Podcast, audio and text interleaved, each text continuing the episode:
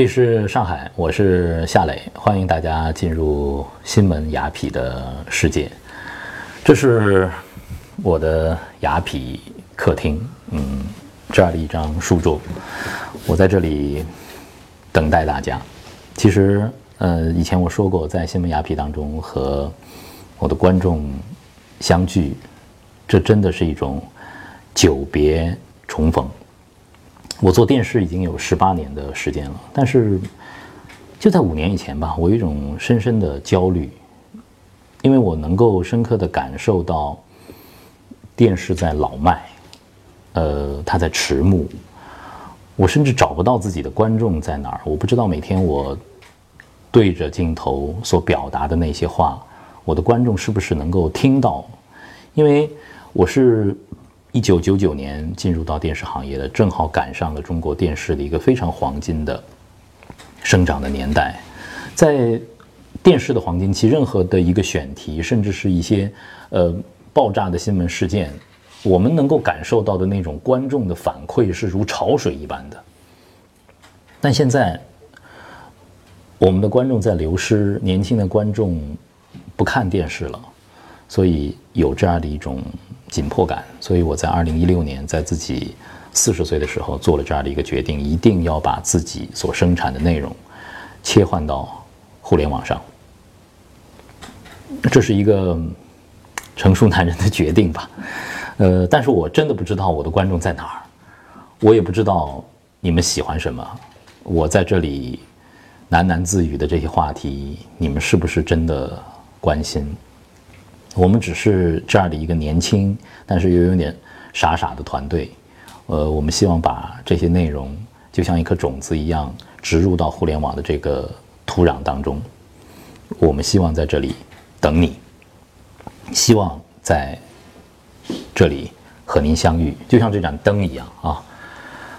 有一盏灯，念念不忘，我们希望它必有回响。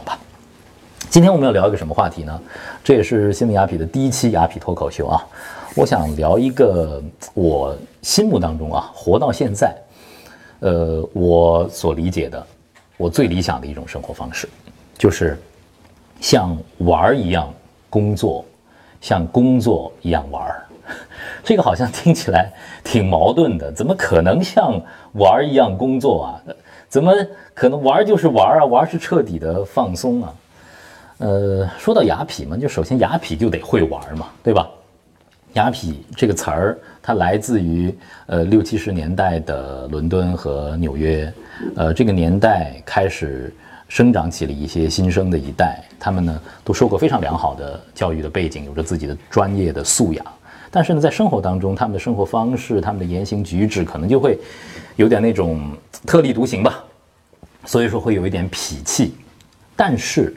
雅痞们，他们相信的是个人奋斗，他们相信的是商业之美，他们相信的是不要继承财产，我也能够在一个茫茫人海的大城市当中实现自我的价值。呃，中国的经济已经是三十年高速向前了，在上海，在北京，甚至是在深圳。在我的身边有着庞大的这样的一个群体，我觉得中国的中产阶级正在蓬勃的生长。我还能清晰的记得，当时我刚刚来上海的时候，那是十八年前的事情了。我来到外滩，我面对陆家嘴的时候，哦，我看到那种梦幻般的夜色啊，我说这座城市真了不起。但是其实和上海又有着巨大的疏离感，因为。这里的繁华和我是没有关系的，但是十八年过后，呃，我在这里成为了一个大家接纳的主播。那今天我又把自己放到了互联网上。以前，呃，我自己跟朋友，甚至是跟家里人都说，我希望是白发苍苍的时候还坐在主播台上的，好吧？谁知道呢？谁知道未来五年会发生什么呢？现在我在新闻雅痞里头永远都戴着帽子。嗯，我希望我会一直在这里吧，就算白发苍苍，就算大家已经看不见我的白发。呃，有一天我会在镜头面前渐渐的老去。嗯，但是我相信这样的一份坚持，嗯，我找不到比这更愉快的生活方式。呃，我们的制作可能有的时候会是很辛苦的，但对于我来说，现在目前的这种工作方式就是在玩儿，我就是一种玩儿的心态在玩儿。可能很多朋友说，玩儿会不会有点太随意了？是不是太不是那么回事儿了？太不把工作当回事儿了？其实不是这样，玩儿是生物性里头本身就有的一种东西，是我们成为一种生物。最本真的、最自在的一种生活的状态。我特别喜欢旅行嘛，我跟大家分享我旅行过程当中的几个特别触动我的地方啊。有一年呢，我去青海湖，青海湖非常的大，嗯，是中国最大的咸水湖。呃，我们是在蒙蒙亮的时候进入到青海湖的鸟岛的。那一天呢，我是要采访青海的鸟王。葛玉修，葛玉修是一位他拍摄野生动物、拍摄鸟非常棒的一位摄影家，但同时呢，他又成为了野生动物的保护者，成为了环保的斗士。那天我们在晨曦当中进入到鸟岛，当时是黑压压的一片，我当时不知道那是什么东西，然后就听到咕咕咕咕咕的声音，但是随着这个晨曦渐渐的开始明亮，然后我们听到了越来越多的鸟的鸣叫声，然后被那种声音完全的。罩住就是鸟类的一个大合唱。那天我完全镇住了，我和葛玉修先生就呆坐在鸟岛很长很长的时间，我们就像是一个鸟的世界的闯入者。然后我用高倍的望远镜看到了这个鸟的世界当中的很多的细部，我看到了呃成鸟在和雏鸟在玩儿，小鸟之间在互相在玩儿，他们在抢东西吃，呃刚刚破壳的斑头雁在跳，呃在玩儿。那就是一种生物最自在的状态，他们在玩儿，他们在孕育下一代，呃，那一刻真的，什么叫生机勃勃？我就是在那一刻感受到的。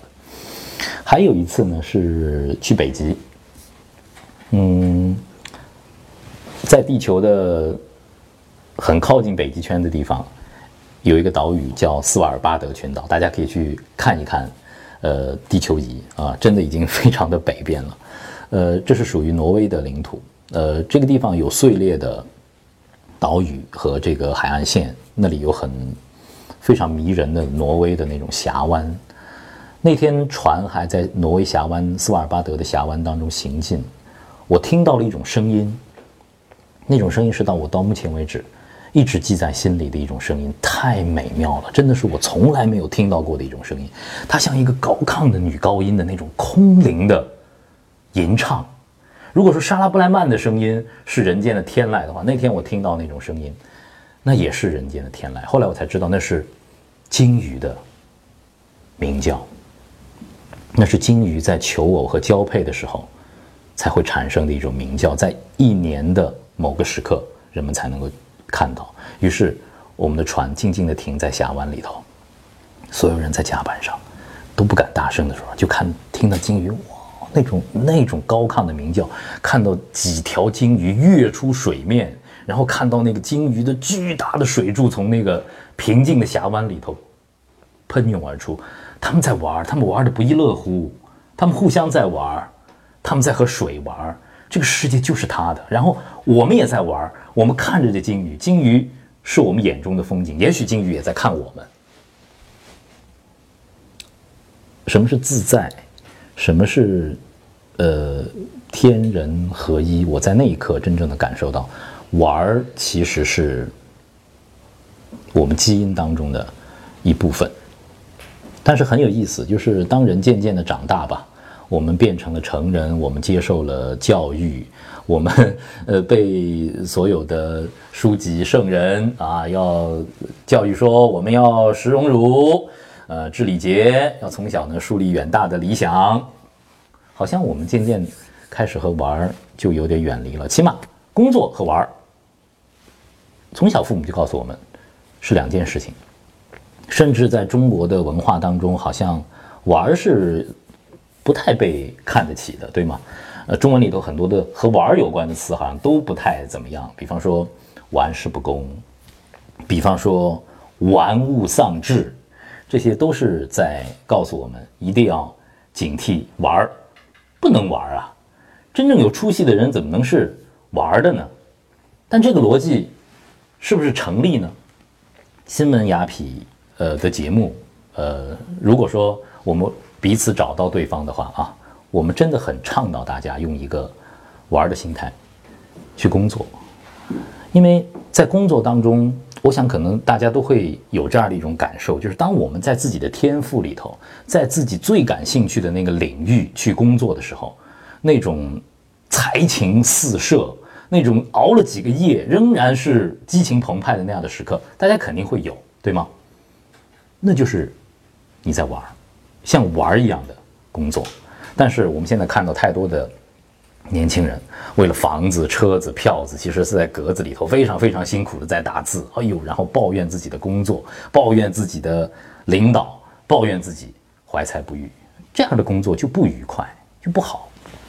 那你看看，就是呃，历史上，比方说我我说一个人啊，因为新闻雅痞经常会和大家探讨艺术嘛啊，宋徽宗赵佶，他是一位帝王，但是。他不是一个好皇帝，因为他太喜欢玩了。但是我们可以去看一看他的书画。宋徽宗的瘦金体，到目前为止，我没有见过一个书法家可以接近和超越这样的一种境界。这样的一个在美术中、在艺术里头尽情玩乐的帝王，虽然说最终王朝崩溃了。但是我们看到今天宋徽宗的那些作品，我们看到了在屋檐上成群飞舞的仙鹤，我们看到了几只舒眉站着清丽的小鸟。那宣和殿的那些创作，有帝王的清雅和贵气，但是呢，又有一种好像真的是消极的高贵。这是一个帝王在玩的过程当中，他像工作一样玩的过程当中玩出来的东西，玩出了一个艺术史上的高峰。还有我最喜欢的三位运动员：Michael Jordan、Tiger Woods、Roger Federer。他们三个其实有着特别相似的那种气质，就是王者气质。他们是统治一个时代的运动员，但是其实他们天赋异禀。当乔丹最后绝杀。爵士队的那一刻，其实我是深深的印在我的脑海当中。那个时候我还在念大学，九八年对吗？啊，终结爵士，呃，晃过罗斯最后的一击，那是上篮球世界的上帝的最后一击。但是我相信，乔丹在他的篮球世界当中，他就是在玩儿；伍兹在他的高尔夫世界里头，他也是在玩儿。虽然说现在。呃，Roger Federer 有一点点迟暮，但是你看到那个潇洒的剑客，在底线轻盈的来回抽杀的时候，把对手已经是累得满地找牙的时候，我觉得他也是在玩。只有用一种玩的心态，享受工作的心态，你才可能会去触碰卓越和优秀。这是我对像玩一样工作的，呃。理解啊，那么可能很多朋友会问，就说你还有下半句呢，像工作一样玩儿，不瞎扯吗？什么像工作一样玩？玩就是玩，你用工作心态去玩，那不是把玩给糟蹋了吗？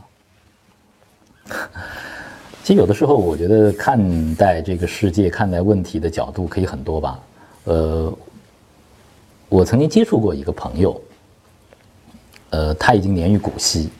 我跟他是忘年之交吧，他的名字叫 Ray，呃，我现在还记得我和他相识的那个地方是一个在上海很优雅的一个钢琴酒吧。那天我看到一位白发苍苍的老先生，他穿着烫的笔挺的衬衫，里头扎了一条酒红色的丝巾，然后他穿着呃很休闲的一身西装，他站在舞台上。正在唱《Love Me Tender》，一位七十岁的老先生，充满充满着一位七十岁的老先生，充满着魅力的在吟唱《猫王》的经典之作。那天我傻了，我从来没有见到过一个男人这样的有魅力啊！但后来我才知道，他曾经是呃一位全球上市公司的 CEO，他已经退休了。那么现在正在上海享受他的这个退休的生活。后来我和瑞成为了好朋友，我们还经常一起打高尔夫球。呃，他七十岁，呃，那个时候我三十刚出头吧，自认为自己的球还打得不错，呃，但是啊，四杆洞我永远两上，他永远三上，但最后我就打不过他，他永远都很平稳的在一个八十出头的成绩，而我。永远在某几洞可以赢他，好像气势很很盛，但十八洞下来，我这个洞打爆了，那个洞下水了，我总输给他。所以说，有的时候我就那个时候还相对比较年轻嘛，你看到这样的充满魅力和生活智慧的长者，你就希望向他去请教。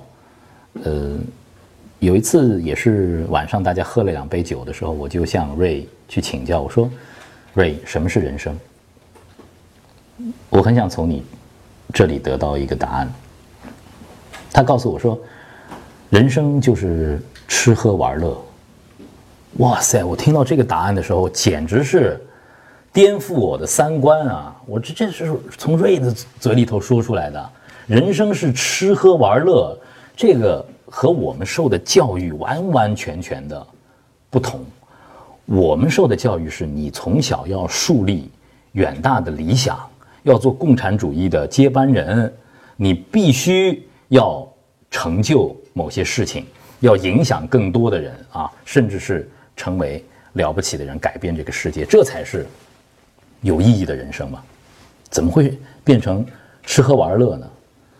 当时就是对我的这种震撼挺大的。虽然我自己是一个特别喜欢玩的人，但是我反正在三十出头的时候，我很难理解，如果说人生只有吃喝玩乐。那它还有什么意义？可能我在想，就是呃，关注新闻雅痞的朋友，其实抛除所谓的戏谑和玩笑，其实我们是在很认真的去直面生活，去直面这个社会。从哲学的角度来说，人生没有意义，人只不过是把自己挂在意义之网上的生物。我们创造了意义，然后去生活。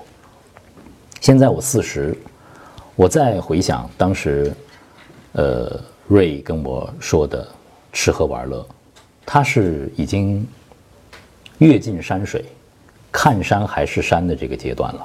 所以他说，人生无非是吃喝玩乐，因为他已经创造过巨大的财富，创造过巨大的社会价值，实现了自我，然后。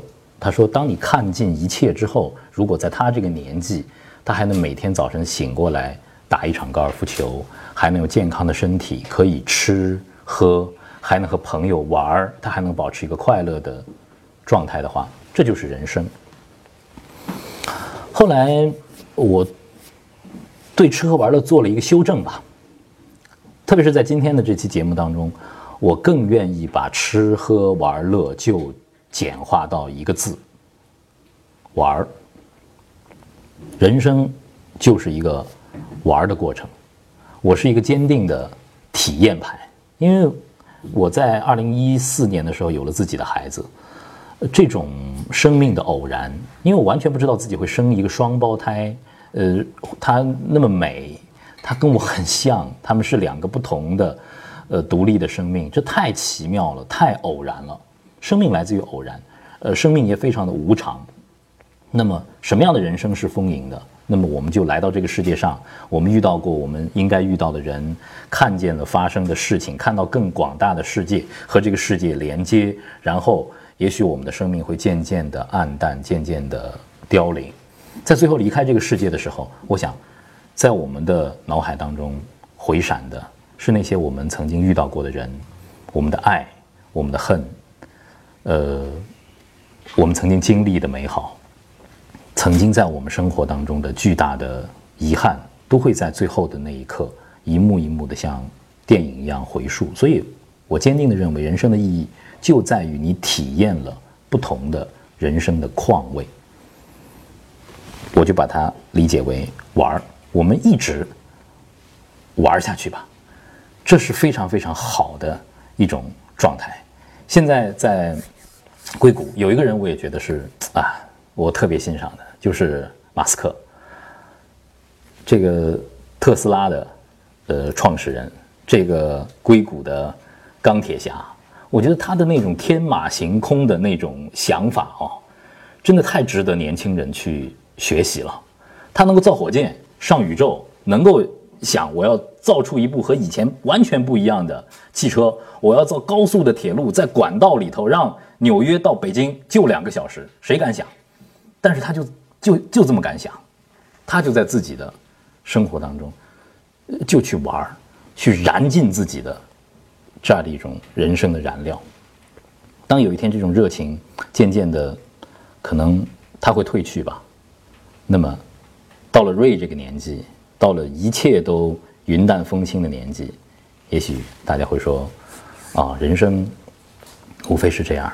我在这里，我想和我的朋友淡淡的饮一杯茶。人生是吃喝玩乐。”这好像呃，好多如果说有年纪大点的观众要说这个西门雅痞在呃传递什么样的这个价值观了？啊，好吧。呃，这期节目聊到这儿，我嘟嘟囔囔说了这么多啊。今天要跟大家分享的就是新闻雅痞的一个价值，像玩一样的去工作，像工作一样的去玩，因为玩要玩出境界，玩要玩出专业，玩也可以非常的有成就。还是说到旅行，我记得有一次在去西藏旅行的。过程当中，一位资深的驴友吧，他是一位探险家，他跟我说，他能够想到的最理想的生活方式是像蚂蚁一样的工作，像蝴蝶一样的生活，像蚂蚁一样的工作，像蝴蝶一样的生活，你能像玩一样的工作，像工作一样的玩吗？这是一种状态和境界吧，在二零一六年，我们在这里分享这样的一种感受。我还没有完全达到这样的一种状态，但虽不能治，心向往之。我们下期新闻雅痞再见。